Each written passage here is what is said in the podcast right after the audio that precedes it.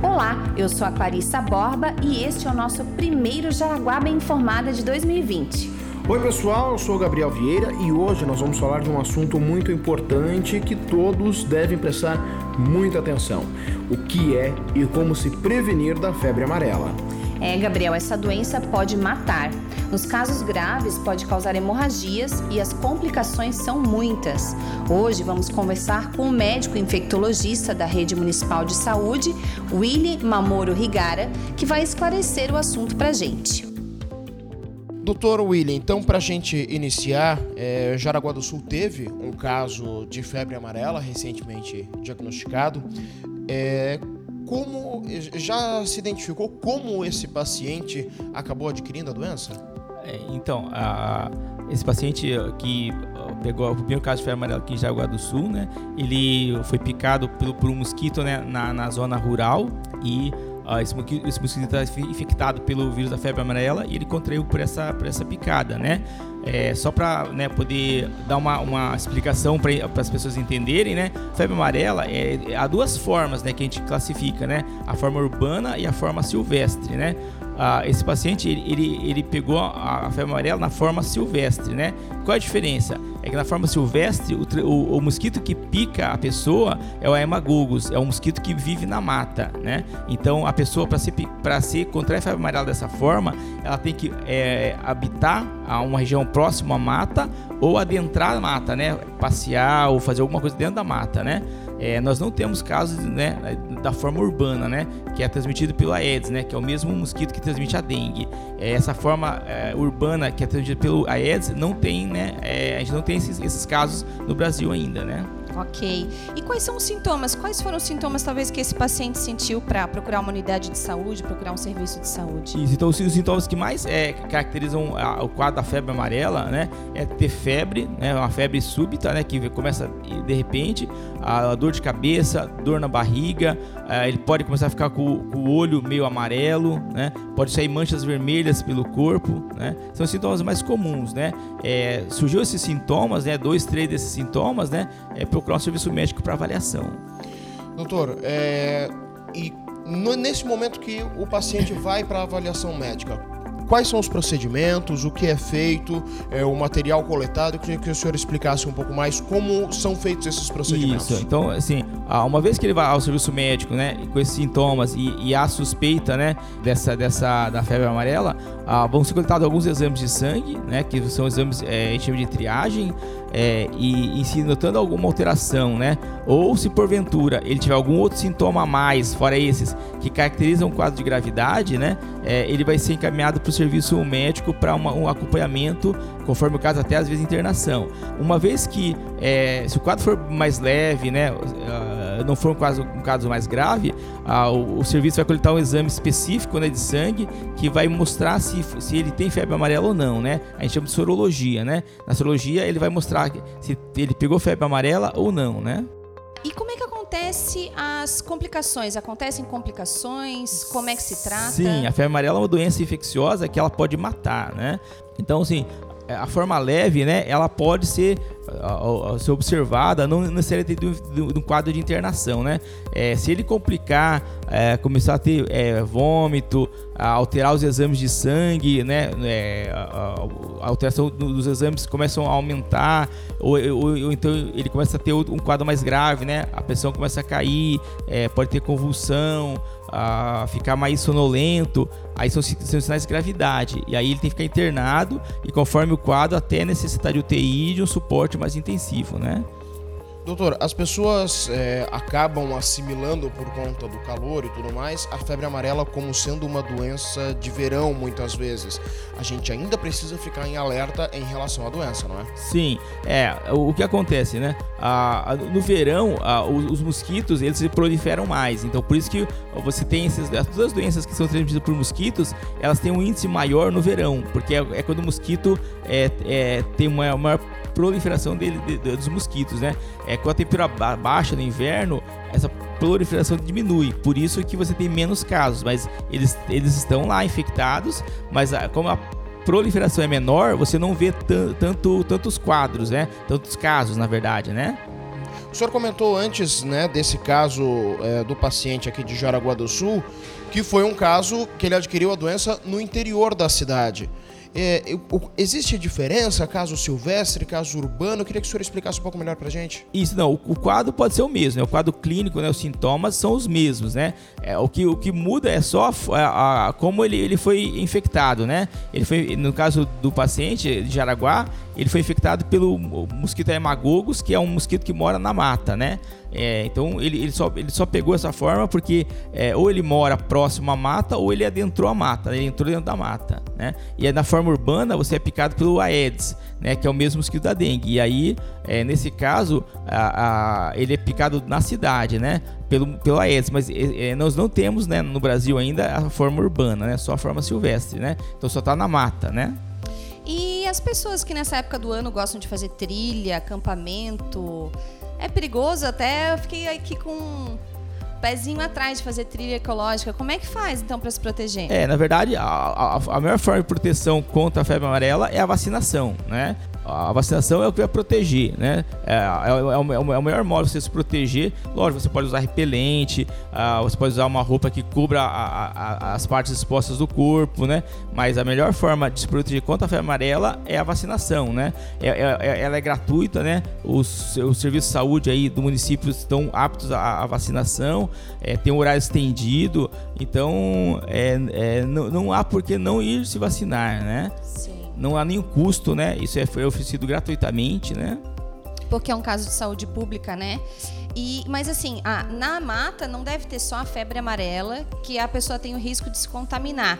Então, além de estar, tá, ah, eu estou vacinada contra a febre amarela, então eu vou sem repelente porque está tudo certo. Também não é assim, né? A, a, vacinação ela é específica para a febre amarela, né? Nós não temos vacinas para todas as doenças, infelizmente, né? Então, a vacinação para a febre amarela ela é, é bem eficaz, né? Por isso que eu digo, você mesmo sendo vacinado deve usar repelente, deve usar uma roupa que cubra as partes expostas, mas a vacinação para a febre amarela é altamente efetiva, né? Doutora, as pessoas têm procurado, depois deste caso diagnosticado aqui em Jaraguá do Sul de febre amarela, as pessoas têm procurado mais a vacinação? Como que o senhor vê essa ah, movimentação? Ah, sim, a vacinação aumentou, né? Na verdade, assim, a febre amarela ela, ela tem uma peculiaridade, né? Como o macaco também ele, é, ele, ele é afetado pelo vírus da febre amarela, é, ou seja, ele morre também, então o macaco é o marcador, né? É, se, se começa a, a, na mata, né? É, a surgir a, a macacos mortos inexplicavelmente, sempre há suspeita da febre amarela, né?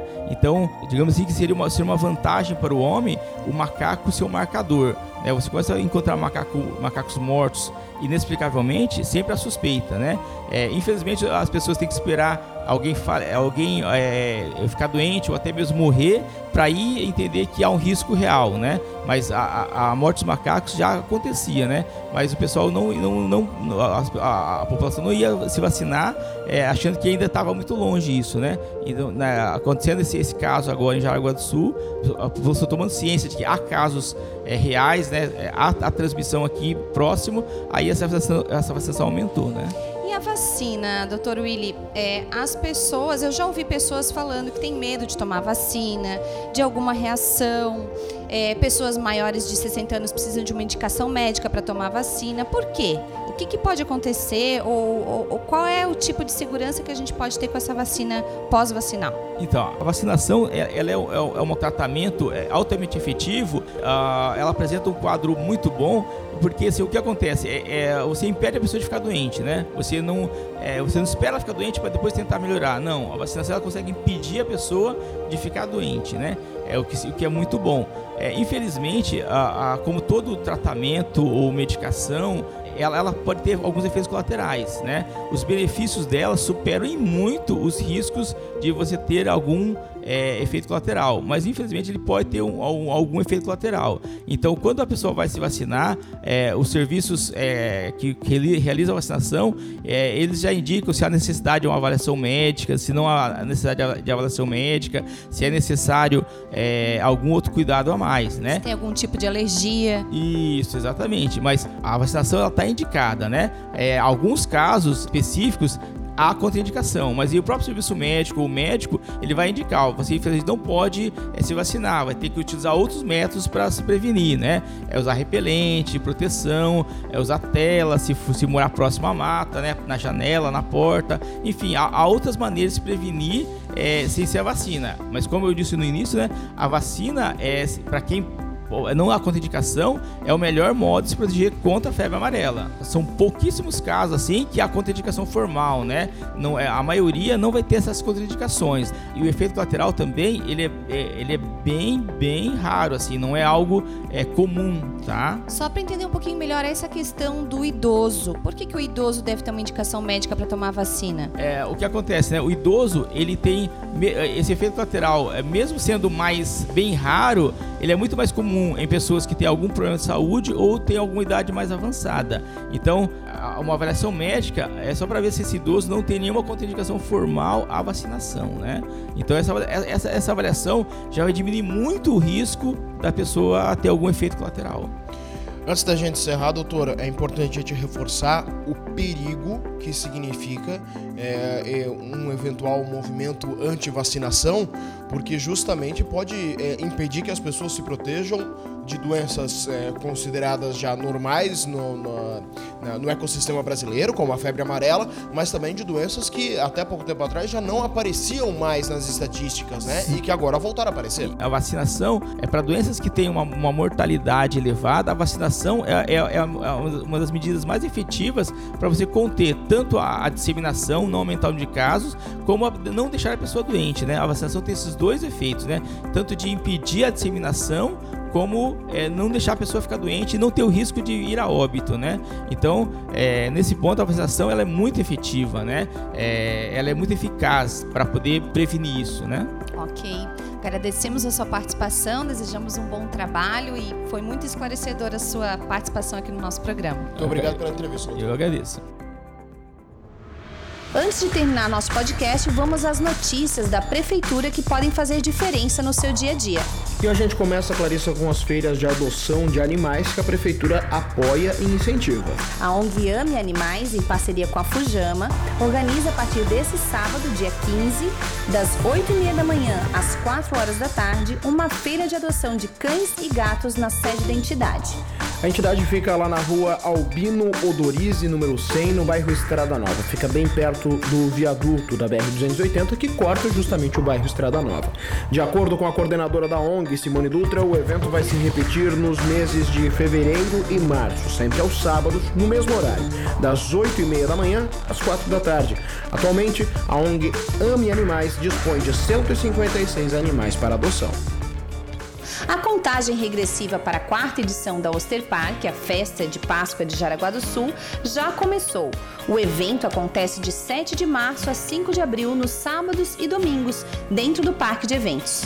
Entre as novidades deste ano está a Árvore de Páscoa, a Osterbaum, que será a maior já montada. Serão mais de 10 mil casquinhas que vão decorar a árvore. Um parquinho temático também será novidade na festa. Vale a pena conferir as atrações, hein? E atenção, a Secretaria de Saúde conta com testes rápidos para HIV, sífilis e hepatites tipo B e C em todos os postos de saúde. Fazer o teste é rápido, fácil e o sigilo quanto ao resultado é garantido. É, Gabriel, só não faz o teste quem não quer. Além dos postos de saúde, há a central de testagem e aconselhamento, que fica anexo ao PAMA 1, no bairro Chernevics. O horário da central é de segunda a sexta, das 8 às 11 da manhã e da 1 às 4 da tarde. Todas as pessoas que passaram por alguma situação de risco, como sexo sem preservativo, compartilhamento de agulha, lâmina de barbear ou alicate, devem fazer o teste. É rápido e seguro.